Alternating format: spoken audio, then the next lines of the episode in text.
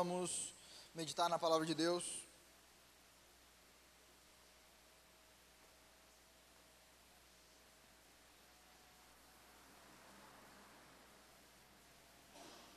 Salmo 131, um salmo de Davi, que nós vamos ler nessa manhã. Todos encontraram o Salmo 131? Diz assim a palavra do nosso Deus: Senhor, o meu coração não é orgulhoso, e os meus olhos não são arrogantes. Não me envolvo com coisas grandiosas nem maravilhosas demais para mim. De fato, acalmei e tranquilizei a minha alma. Sou como uma criança recém-amamentada por sua mãe. A minha alma é como essa criança. Ponha a sua esperança no Senhor, ó Israel, desde agora e para sempre. Vamos orar? Pai, é com temor e reverência que nos achegamos diante da tua santa e gloriosa palavra.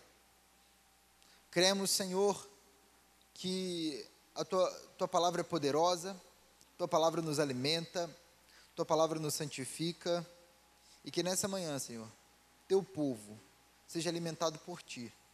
Que nessa manhã teu povo seja edificado pela tua palavra. Nós oramos com fé e que Jesus Cristo, nosso Rei, seja exaltado aqui nessa manhã. Amém e amém. Graças a Deus. Meus irmãos, hoje eu quero falar com vocês sobre uma alma tranquila. É sobre isso que nós vamos meditar nessa manhã.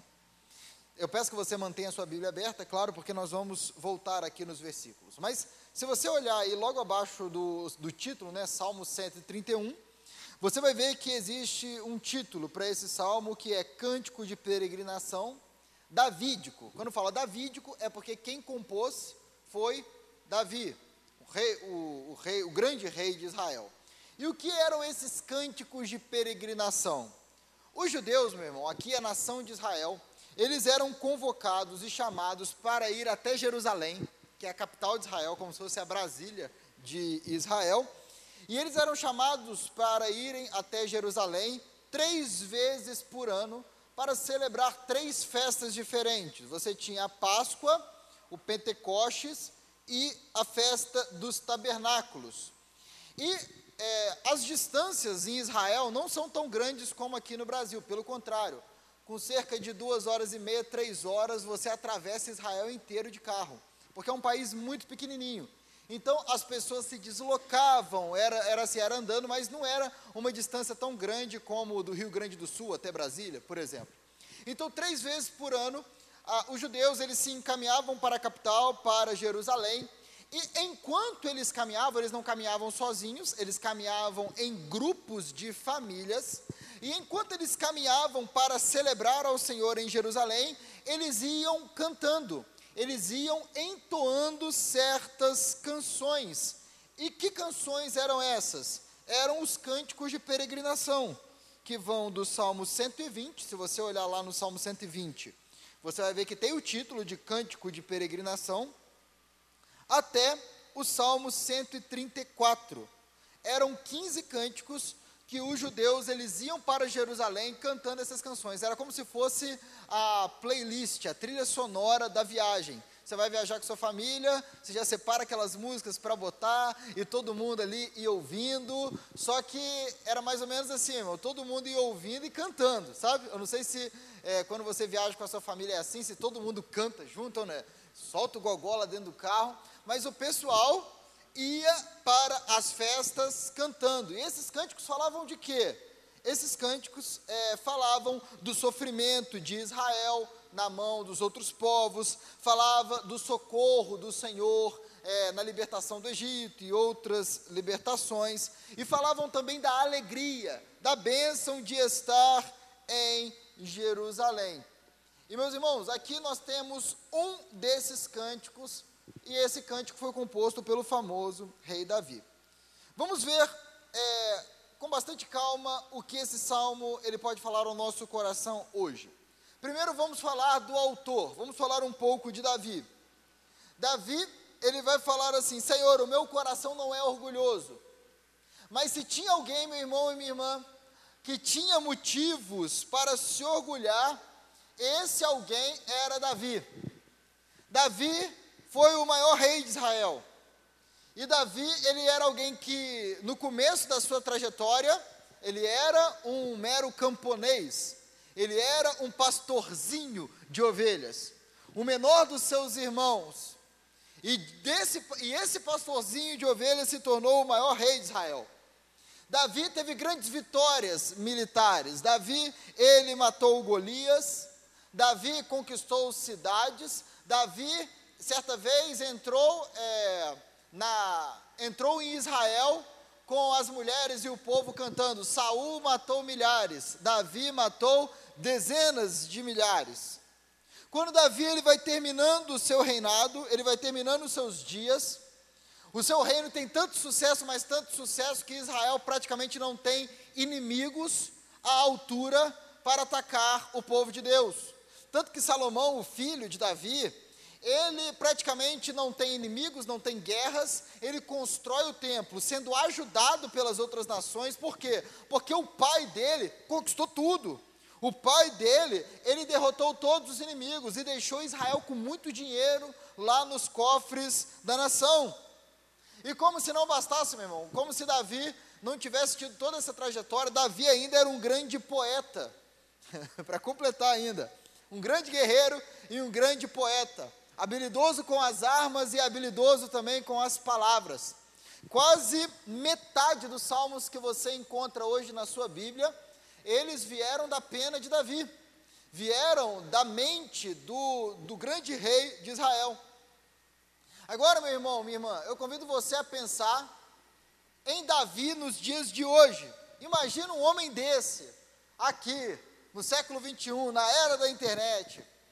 Eu já consigo até imaginar as manchetes dos jornais da periferia para a riqueza, negócios formidáveis. Sua família tem uma herança garantida para as próximas dez gerações. Escreveu mais de dez livros. Com vocês, Davi! E o auditório bate palma até não querer mais.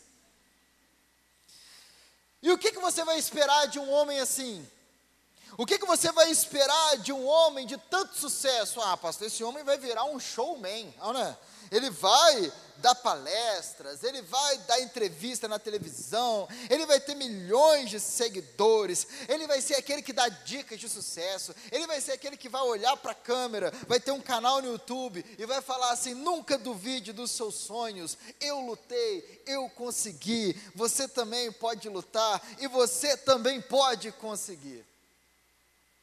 Só que o interessante é que quando a gente olha para o Salmo, não é esse tipo de homem que a gente encontra. Vamos ver quem é o Davi que nós encontramos no Salmo 131, mais uma vez? Diz assim: Senhor, o meu coração não é orgulhoso, e os meus olhos não são arrogantes. Não me envolvo com coisas grandiosas nem maravilhosas demais para mim.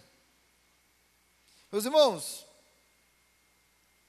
esse salmo ele mostra muito bem quem o crente não é e quem o crente é. Vamos começar pela primeira parte. Davi vai dizer aqui quem ele não é. Ele não começa falando o que ele é. Ele não começa falando de como ele está. Ele começa falando como ele não é. Ele começa falando quem ele não é. Ele começa dizendo assim: O meu coração não é orgulhoso e os meus olhos não são arrogantes. Aquele Davi poderosão, cheio de influência, esse Davi, para o choque de muitas pessoas, é o Davi que diz: Senhor, o meu coração não é orgulhoso. Eu não me envolvo com coisas grandiosas demais para mim.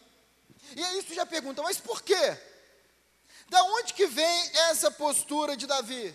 Como é que Davi não se olha como aquele rei poderoso, forte? Davi se olha como alguém que não tem coisas tão grandiosas e que nem se envolve com coisas tão grandiosas. Da onde que vem essa noção? Davi se vê como uma pessoa pequena.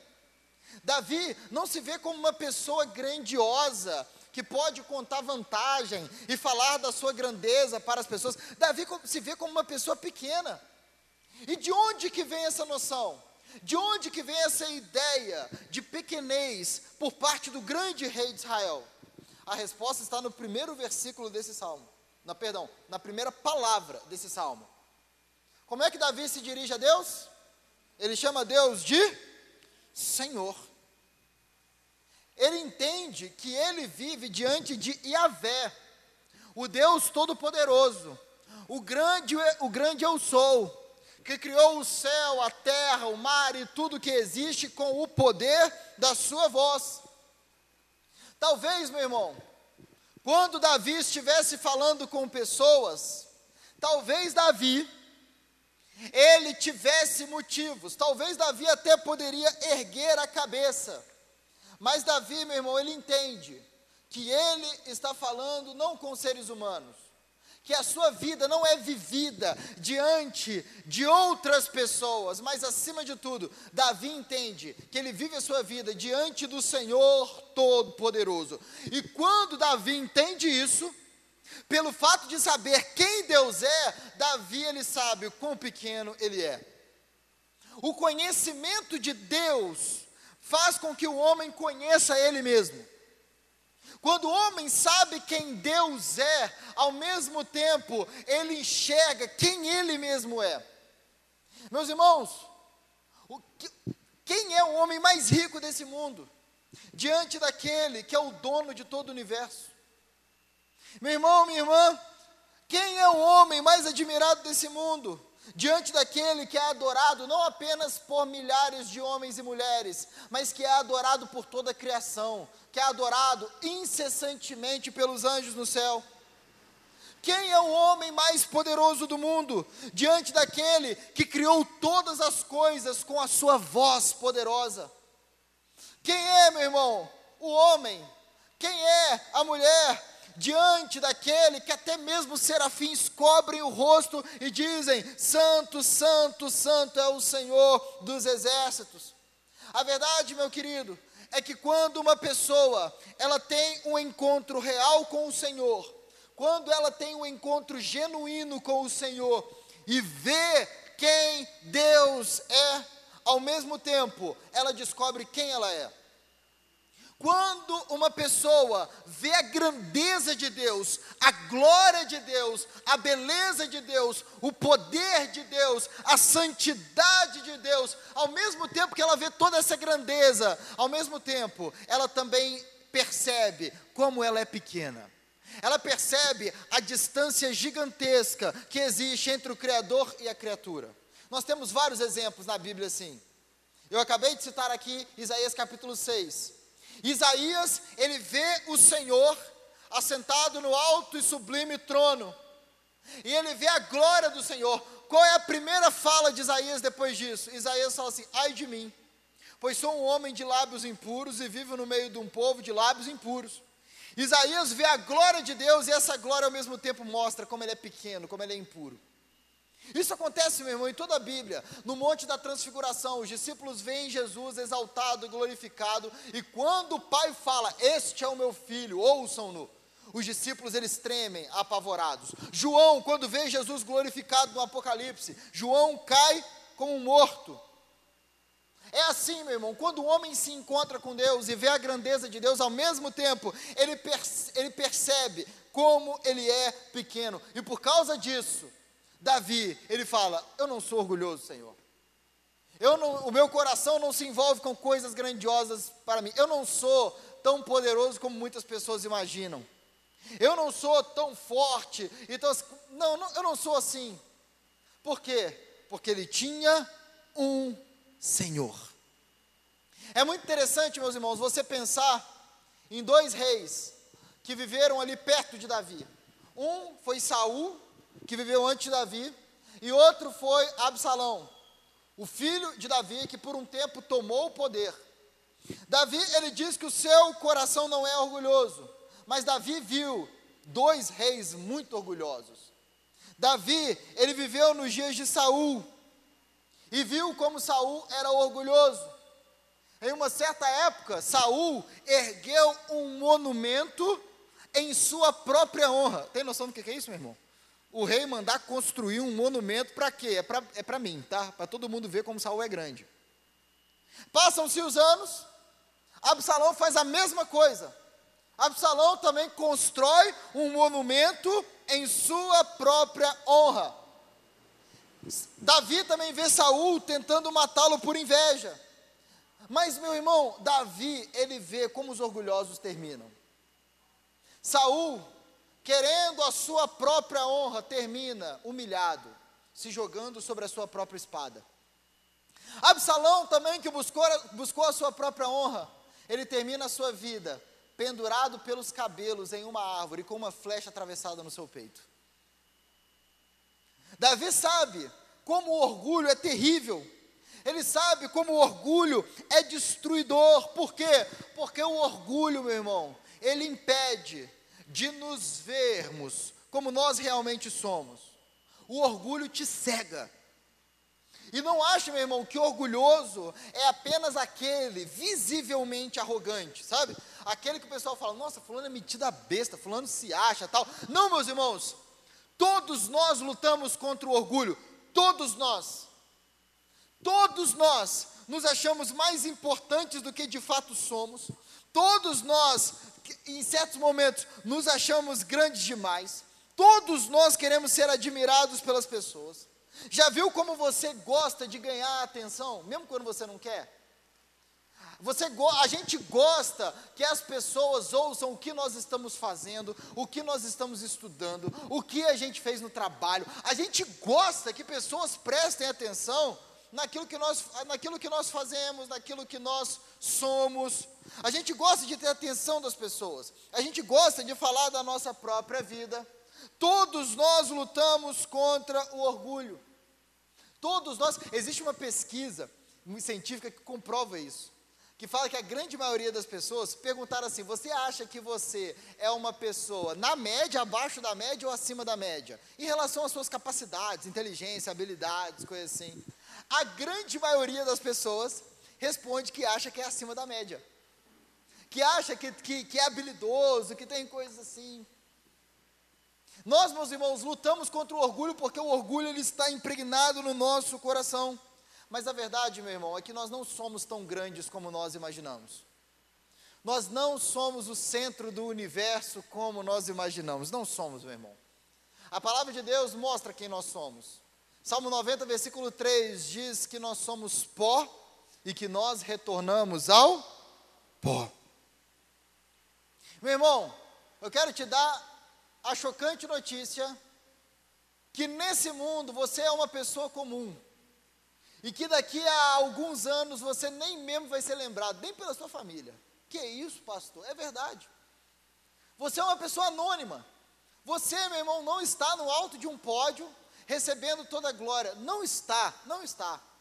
Você quer ver uma coisa? Vamos imaginar que 20 milhões de pessoas soubessem quem você é. Vou pegar um exemplo aqui, quer ver? Vamos imaginar que 20 milhões de pessoas conhecem o Renan. Estou pegando aqui o exemplo, desculpa, tá, Renan? Eu sei que ninguém detesta, de, ninguém gosta de ter o nome citado, né, na mensagem, mas vamos lá. Vamos imaginar que o Renan é um popstar super conhecido, 20 milhões de pessoas conhecem ele. Imagina, meu irmão, uma pessoa que tem 20 milhões de seguidores lá no Instagram. É muita gente, ou não é? É 40 vezes a população de Juiz de Fora. É muita raça de gente. Mas posso te falar uma coisa, meu irmão? Se 20 milhões de pessoas conhecessem o Renan, sabe o que, que isso significa?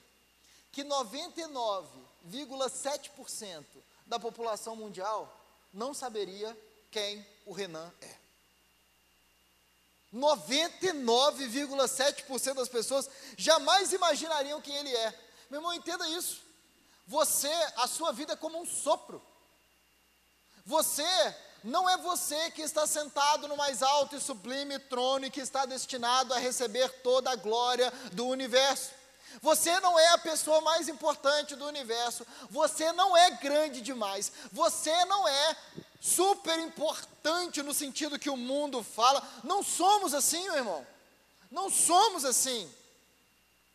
É bem possível que daqui a 100 anos nenhuma pessoa lembre de você. Deixa eu perguntar para cada um de vocês. Vocês sabem quem foi o trisavô de você? Eu nem sei se essa palavra existe, né? Trisavô, sei lá. Mas você sabe? Oi? E muitas vezes não sabe nem quem foi o bisavô. Você, meu irmão, vai viver nessa vida e nesse mundo você vai ser esquecido. Você não vai ser lembrado nem pela sua família. Mas mesmo assim, o homem continua se achando grande. Mesmo assim, o homem continua achando que ele tem que alcançar as grandezas, que ele tem que fazer isso. Mesmo assim, o homem não consegue dizer como Davi: meu coração não é orgulhoso. Meu coração não se envolve com coisas grandiosas demais para ti. Mas, meu irmão, por que, que o homem é assim? Porque o homem não consegue enxergar aquele que tem a verdadeira glória. O homem não consegue enxergar o nome que dura para sempre. O homem não consegue enxergar aquele que jamais passa, aquele que de fato é a pessoa mais importante do universo. Nós só conseguimos enxergar como nós somos pequenos, meu irmão. Como nós somos frágeis, como nós somos pessoas que vão passar. Quando nós entendemos quem Deus é quando nós vemos quem é o Senhor, nós só conseguimos ver como nós somos pequenos quando nós nos juntamos a Davi e falamos assim: Senhor. Quando nós estamos diante desse Senhor, aí nós falamos: Senhor, o meu coração não é orgulhoso. Senhor, os meus olhos não são arrogantes. Senhor, não me envolvo com coisas grandiosas nem maravilhosas demais para mim. Quando nós estamos diante do Senhor, nós falamos, como Davi também fala no Salmo 8: Senhor, quando contemplo os céus, as obras das tuas mãos, eu me pergunto: que é o homem para que com ele te importes? Por isso, meu irmão, entenda isso de uma vez por todas: um mendigo, sem ver o Senhor, é orgulhoso. Ele se acha mais importante do que ele realmente é. Ele se acha mais sábio do que ele realmente é. Mas um rei, num palácio, que vê o Senhor, é humilde. A humildade e o orgulho não está, meu irmão, na quantidade que existe no banco. A humildade e o orgulho não está nas posses que nós temos, na quantidade de pessoas que influenciamos. Verdade, o verdadeiro conhecimento de nós mesmos vem de nós conhecermos o Senhor. Por isso, meu irmão, que um crente orgulhoso é um absurdo. Mas, pastor, o senhor estava falando que o senhor ia falar de uma alma tranquila. Vamos chegar lá. Mas um crente orgulhoso é um absurdo.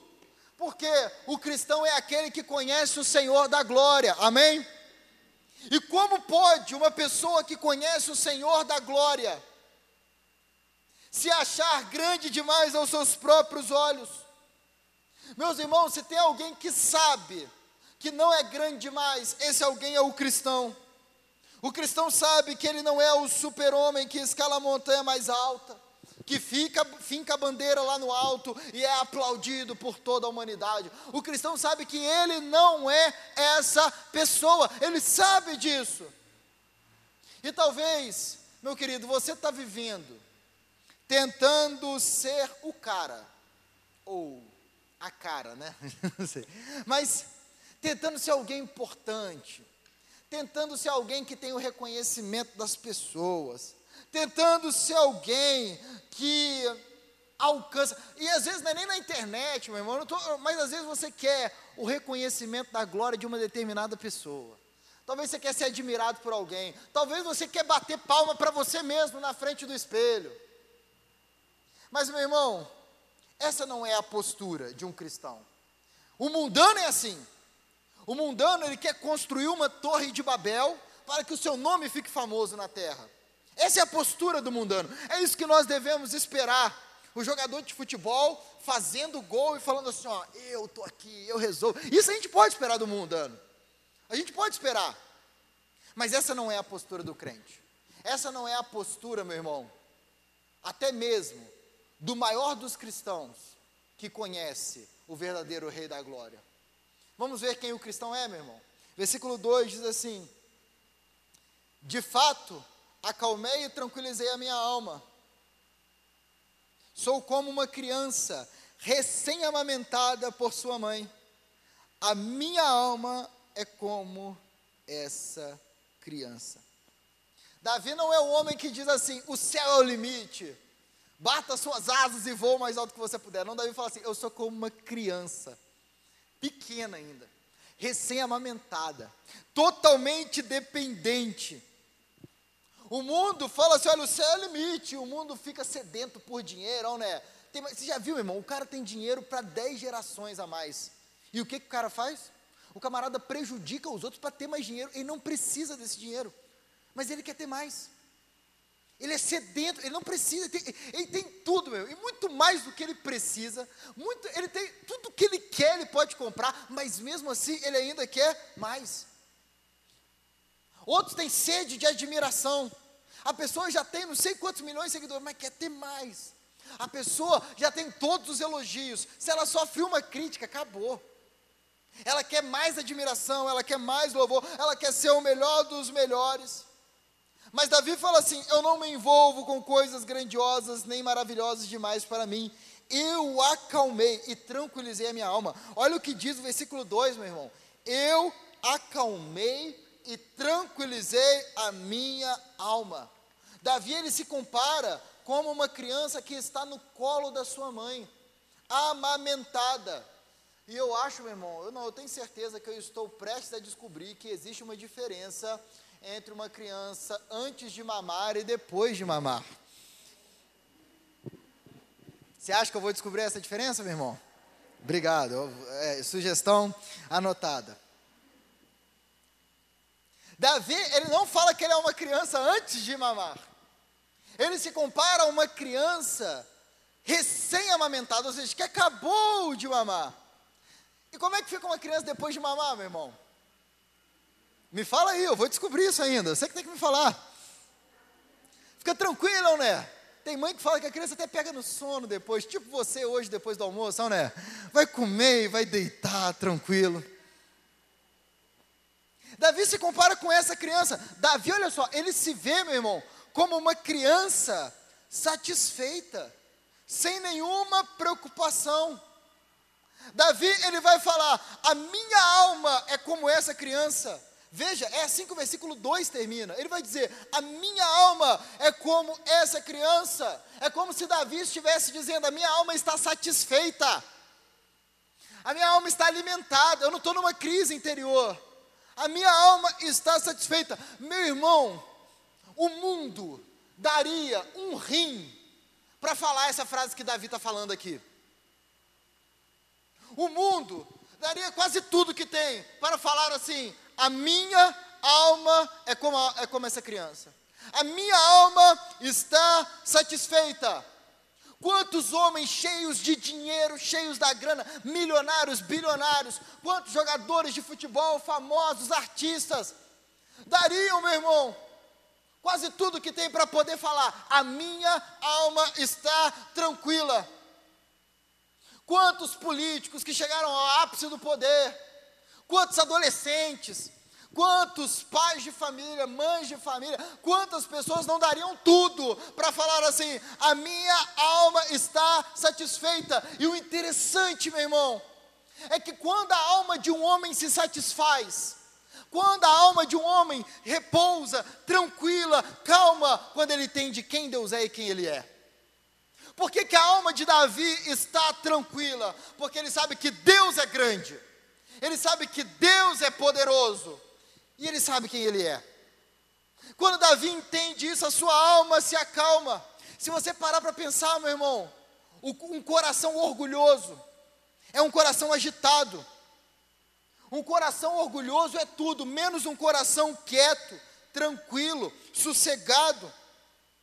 Um coração orgulhoso não se parece com uma criança que já mamou, está tranquila, não. O coração orgulhoso parece com uma criança com fome, com raiva, agitada, gritando, berrando. Por quê? Porque um coração orgulhoso nunca está satisfeito. Sempre está correndo de alguma coisa que vai trazer felicidade. Coração orgulhoso sempre precisa de atenção, sempre precisa ter coisas, sempre precisa ser admirado. Sempre, sempre, sempre. Nunca existe satisfação. E muitas vezes nós sentimos uma insatisfação interior, sentimos insatisfação com a vida, e se nós investigarmos essa insatisfação, nós vamos ver que isso é orgulho. Nós vamos ver que somos nós que estamos colocando em uma felicidade alguma coisa que nós queremos, que nós desejamos, que nós almejamos. A verdade, meu irmão, é que quando, é, pastor, quando uma alma está tranquila, como é que uma alma pode encontrar é, paz de espírito, tranquilidade, serenidade? Meu irmão, essa alma encontra serenidade quando ela entende quem ela é. E como é que você entende quem você é? Quando você entende quem Deus é. Quando você entende que Ele é Senhor, você entende que você é pequeno. Você entende que você não é o centro do universo. A sua vida, nem a sua vida é sobre você. A sua família não é sobre você. A sua família não é para você. Sua vida não é para você. Tudo gira em torno dele, para a glória dele, para a honra e para o louvor dele. É, é muito interessante, meu irmão, porque o mundo ele caminha na direção oposta. Você consegue ver isso? O mundo quer achar paz de espírito, né? E fala assim: quando eu alcançar aquela profissão, eu vou ter paz. Quando eu alcançar aquele relacionamento, eu vou ter paz. Quando eu conseguir isso que eu quero, quando eu tiver certo reconhecimento, tal, aí sim eu vou ter paz. Só que a Bíblia fala que esse é o caminho inverso. Esse é o caminho da intranquilidade. Esse é o caminho da falta de paz. A gente vive no meio de uma geração que acha que sabe das coisas. Todo adolescente acha que sabe das coisas, em todas as épocas, mas na nossa época a gente está vivendo um momento especial, né, meu irmão? Não é? A gente está vivendo um momento em que a juventude, ela assim, ela acha que sabe das coisas. Ela quer quebrar tudo que a geração anterior falou e fala assim: é assim, é assim que as coisas funcionam. A gente sabe, não é? A gente sabe o que é bom para a gente. A gente sabe das coisas. A gente sabe, olha, a gente sabe o que é melhor para a gente, a gente sabe o que é certo, a gente sabe o que é errado. O que vocês, e sabe o que acontece, meu irmão? Essa geração aí que sabe tanto das coisas, que sabe o que é certo, é a geração mais deprimida da história. É a geração que mais se mata na história. É a geração mais, com mais crise de ansiedade na história. Por quê, meu irmão? Porque o coração orgulhoso é assim. Um homem não encontra paz quando ele está construindo uma torre para se glorificar. Um homem, ele encontra paz, sabe como, meu irmão? Quando ele se prostra diante do Criador. É aí que nós encontramos paz. A satisfação e a tranquilidade da alma, meu irmão, não está na nossa grandeza. A satisfação da alma não está quando você alcança os seus objetivos, quando você alcança os seus sonhos. Não! A felicidade da alma está quando nós nos dobramos diante daquele que verdadeiramente é grande. Está diante daquele que nós reconhecemos como nosso Senhor, como nosso Salvador. E aí, meu irmão, eu pergunto para você: como está o seu coração hoje? Como está a sua alma hoje? Como você entrou dentro deste salão de culto hoje? Será que o seu coração se parece muito mais com uma criança esperneando, sedenta por algo? Ou será que o seu coração é como uma criança satisfeita, que está dormindo calmamente, tranquilamente nos braços da sua mãe? Será que você é como Davi, alguém que está satisfeito e realizado no Senhor? Davi não está satisfeito, a tranquilidade de Davi não está no seu palácio. A tranquilidade de Davi não está nas suas vitórias militares. A satisfação de Davi não está nessas coisas. A satisfação de Davi está em quem? No Senhor. Será, meu irmão, que hoje a sua satisfação está na lei do Senhor? A palavra de Deus diz que o homem feliz é aquele que tem a sua satisfação na lei do Senhor, na vontade do Senhor não é um homem que anda segundo o conselho dos ímpios, não é um homem que vive imitando a conduta dos pecadores, não, é alguém que tem o seu prazer na lei do Senhor. Será que você é como Davi, meu irmão? Será que Jesus é o supremo tesouro do seu coração? Ou será que você é alguém como Absalão e Saul? Alguém que está tentando, vivendo uma vida para construir monumentos para a sua própria glória? Você está criando seus filhos, meu irmão, para a glória do Senhor ou para a sua própria satisfação? Você, jovem, está estudando na faculdade para a glória do Senhor ou para encontrar uma satisfação no futuro? E aí? Para quem você está vivendo? O seu coração quer se envolver com coisas grandiosas demais ou o seu coração se rende diante daquele que verdadeiramente é grande? Meu irmão, o cristão não tenta ser o cara. O cristão não tenta ser o melhor e o mais aplaudido, isso. Não, meu irmão. Você precisa ser quem Deus quer que você seja: um adorador por excelência, alguém que vive diante dEle. Existem pessoas que vivem frustradas por não serem isso ou aquilo, mas, meu irmão, o único objetivo máximo de um crente é viver para Cristo e para a glória dEle. Então, Davi, no versículo 1, ele fala quem ele não é. Davi, no versículo 2, ele fala quem ele é. E no versículo 3, ele dá um conselho. Ele chama Israel a tomar uma atitude. Ele chama o povo de Deus a tomar uma certa atitude.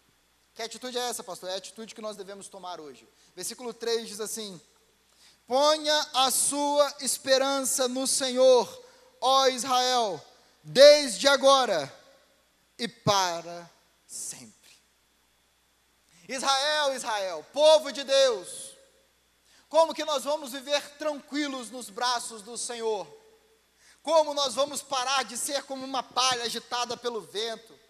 De viver essa vida inquietante, ansiosa, que sempre busca a própria glória, meus irmãos, quando nós colocarmos a nossa esperança no Senhor.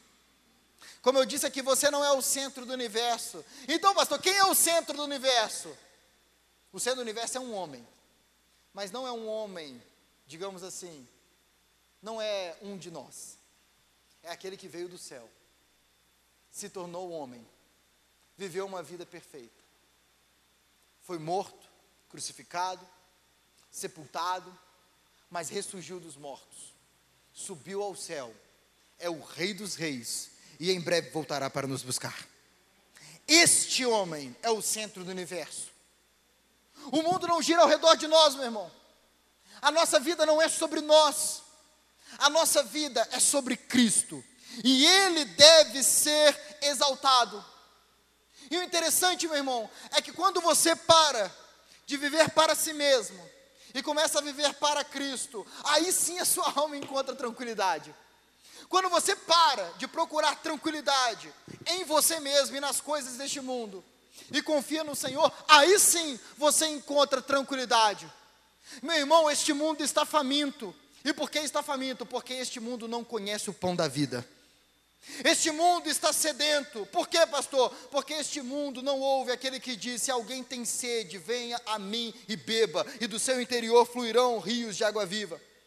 Esse mundo está morto, porque este mundo não conhece aquele que é a ressurreição e a vida. Meu irmão, você vai encontrar tranquilidade nos braços de Jesus. Você vai encontrar tranquilidade quando você abrir mão de viver para si mesmo e viver para a glória dele.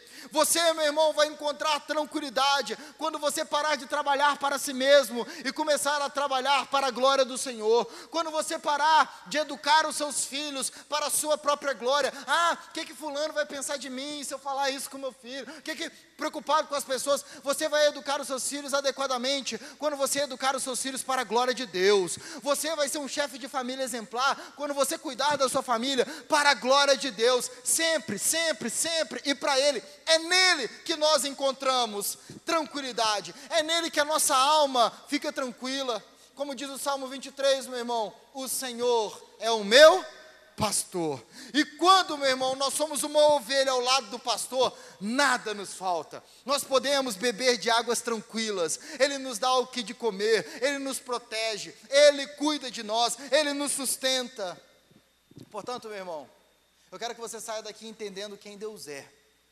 Porque essa, esse é o ponto para que você entenda quem você é. E quando você entende isso, meu irmão, a sua alma fica tranquila. Porque você entende que a sua vida não é sobre você. Não tem nada errado, meu irmão, você procurar uma boa, uma boa qualidade de vida para os seus filhos. Não tem nada de errado nisso. Faça isso. Um pai que ama os filhos, ele faz isso. Não tem nada de errado, meu irmão, você querer alcançar alguns sonhos profissionais. A gente deve trabalhar. A gente deve lutar. Mas, meu irmão, sabe qual é a diferença do crente? É que o crente faz tudo isso para a glória de Deus. O crente sabe que ele vai passar. O crente sabe que a vida dele é como um sopro, logo, logo ela se vai. Mas existe alguém que não passa, existe alguém que é eterno. E muito em breve, meus irmãos, nós estaremos diante desse Deus, louvando para todo sempre. Eu gostaria de encerrar com uma fala de Jesus. A gente está falando aqui que, a, olha só, a grande ideia dessa mensagem, meu irmão, qual é? É que a nossa alma, ela encontra tranquilidade, satisfação, como uma criança nos braços da mãe, quando nós entendemos quem Deus é e quando Deus é o centro da nossa vida, quando a gente para de viver para a gente mesmo. E aí, meu irmão, Jesus, certa vez, ele disse que um certo homem era o maior homem entre todos os nascidos de mulher. Nossa, eu acho que esse era um posto que muito crente ia brigar a tapa para ter, é não é? Jesus ia falar assim: daqui a sete dias eu vou falar quem é o maior homem que já existiu. Meu irmão, você imagina a guerra aqui, ó. Vai falar: sou eu, sou eu, sou eu, sou eu, sou eu. Mas quem é o maior homem que já existiu entre os nascidos de mulher? É um homem chamado João Batista. E o que, que esse homem fala, meu irmão? Esse homem fala assim: olha, o pessoal pergunta, você é o rei de Israel, você é o Cristo? Ele fala assim: não, vem alguém depois de mim, que eu não sou digno nem de carregar as sandálias dele. Tem um homem que é o maior entre as mulheres, Jesus diz. Que homem é esse? É um homem que diz assim: importa que ele cresça e que eu diminua.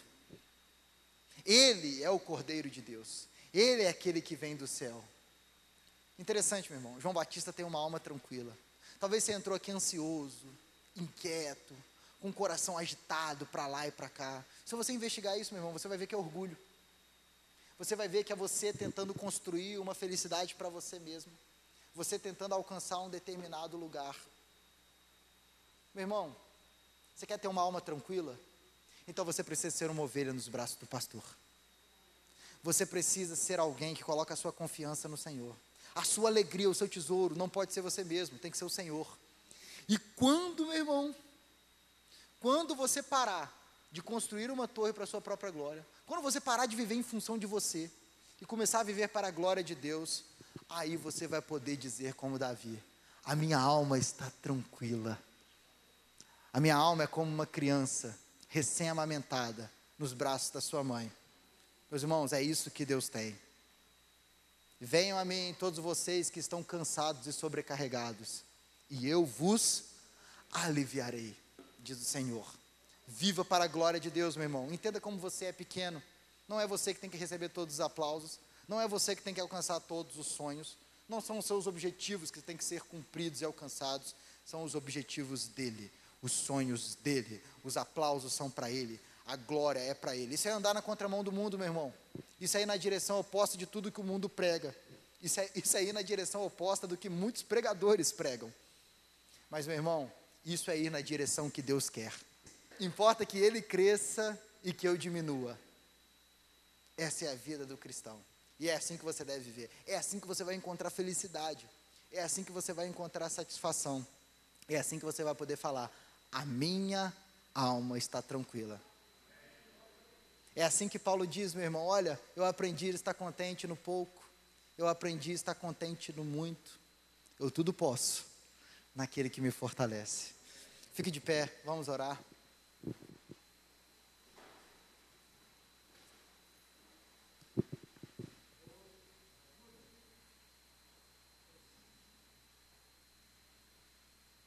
Pai, em primeiro lugar, nós reconhecemos que Tu és o Rei da Glória. Tu és o Criador de todas as coisas, e teu Filho, Jesus Cristo, é o Rei exaltado, é o Rei das nações, aquele que tem toda a autoridade no céu e na terra. É diante dele que a igreja se prostra, é diante dele que os anjos se prostram. É ele que ouve, digno tu és, é ele que ouve, santo, santo, santo. Nós reconhecemos que Jesus Cristo é o centro de todas as coisas. Ele é o Senhor, Ele é o Rei, Ele é o soberano. E ao mesmo tempo, nós reconhecemos que não somos nada diante de Jesus. não somos nada. A nossa vida é como pó, Senhor. A nossa vida é como a relva do campo. Nasce, cresce, murcha.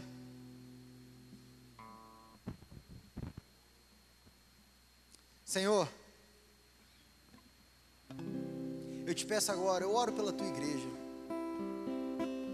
Pai, nós estamos vivendo em uma época em que esse mundo está borbulhando de ansiedade, de insatisfação. E é porque esse mundo não entende que a satisfação da alma está em Ti. Nós fomos criados para Ti. E a nossa alma só encontra descanso quando ela está em Ti, Senhor. Tu, tu és a água que sacia a nossa sede. Tu és o pão que sacia a nossa fome.